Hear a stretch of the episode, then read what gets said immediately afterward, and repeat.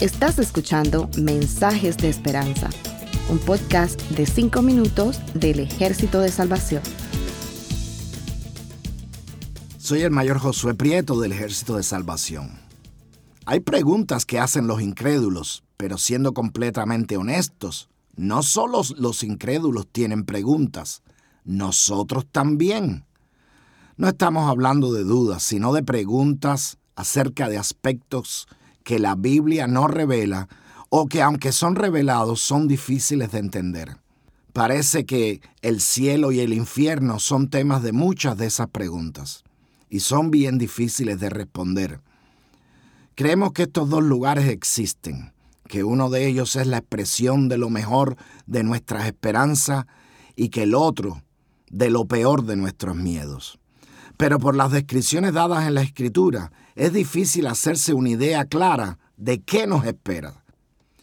Pero como esto es mensajes de esperanza, no me gustaría que ustedes se sientan desalentados o confundidos. Así que vamos a hablar de lo que sí sabemos de ambos lugares. Lo primero y más importante es la presencia de Dios. El cielo puede ser definido, entre otras cosas, como el lugar donde disfrutaremos la presencia de Dios. Para aquellos que hemos aceptado a Jesucristo como Salvador y Señor, tenemos una clara imagen de lo que significa vivir sin y con la presencia de Dios en nuestras vidas. No sé si les pasa a ustedes, pero cuando en la comunión de la iglesia alabamos y adoramos a Dios, sentimos algo especial que no es solamente emocional, sino principalmente espiritual.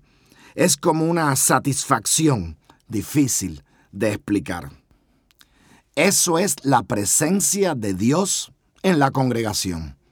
Imaginen esa sensación amplificada y sin final, la eternidad en la presencia de Dios. ¿Ustedes saben por qué es tan reconfortante sentirse así? Porque fuimos creados para tener camaradería con Dios. Por otro lado, el infierno es, entre otras cosas, el lugar donde no está Dios. Podríamos explicarlo de esta manera, donde no hay luz, hay oscuridad, donde no hay calor, hay frío, donde no hay bondad, hay desprecio, donde no hay verdad, hay mentira, manipulación y control. Así que, entre las descripciones del infierno hechas por Jesús incluidas en los evangelios, hay una que me llama mucho la atención. La encontramos en Mateo 8:12, en Mateo 13:42, 13:50, 22:51 y 25:30. Allí habrá llanto y crujir de dientes.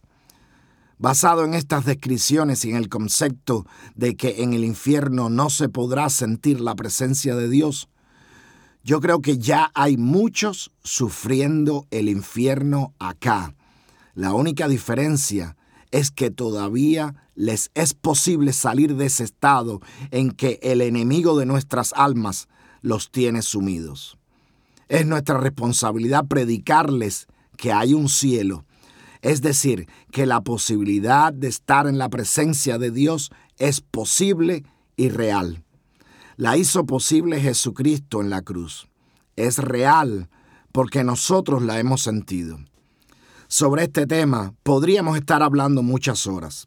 No quiero extenderme tratando de imaginar cómo son el cielo y el infierno, pero ya que celebramos lo que nosotros llamamos Semana Santa con su Domingo de Ramos y su Viernes Santo y su Domingo de Resurrección, me gustaría presentar el cielo no como una recompensa, sino como un privilegio ganado por Jesús en la cruz para nosotros, y a la misma vez presentar el infierno no como un castigo, sino como la única lógica, consecuencia de haber rechazado el amor de Dios. ¿Cómo podría hacer esto? Sencillamente con un poema. Un poema que mi madre, la mayor Inés Prieto, solía recitar todos los Viernes Santos. Un poema atribuido a Santa Teresa, pero que en verdad no se sabe quién lo escribió. Permítanme leérselos. Soneto al crucificado.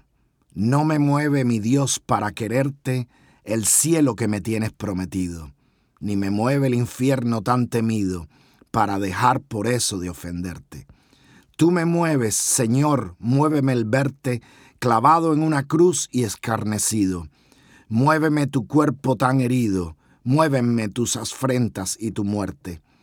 Muéveme, en fin, tu amor y en tal manera que aunque no hubiera cielo yo te amara, y aunque no hubiera infierno te temiera. No me tienes que dar porque te quiera, pues aunque lo que espero no esperara, lo mismo que te quiero, te quisiera. Muchas gracias, que Dios les bendiga. Gracias por escucharnos.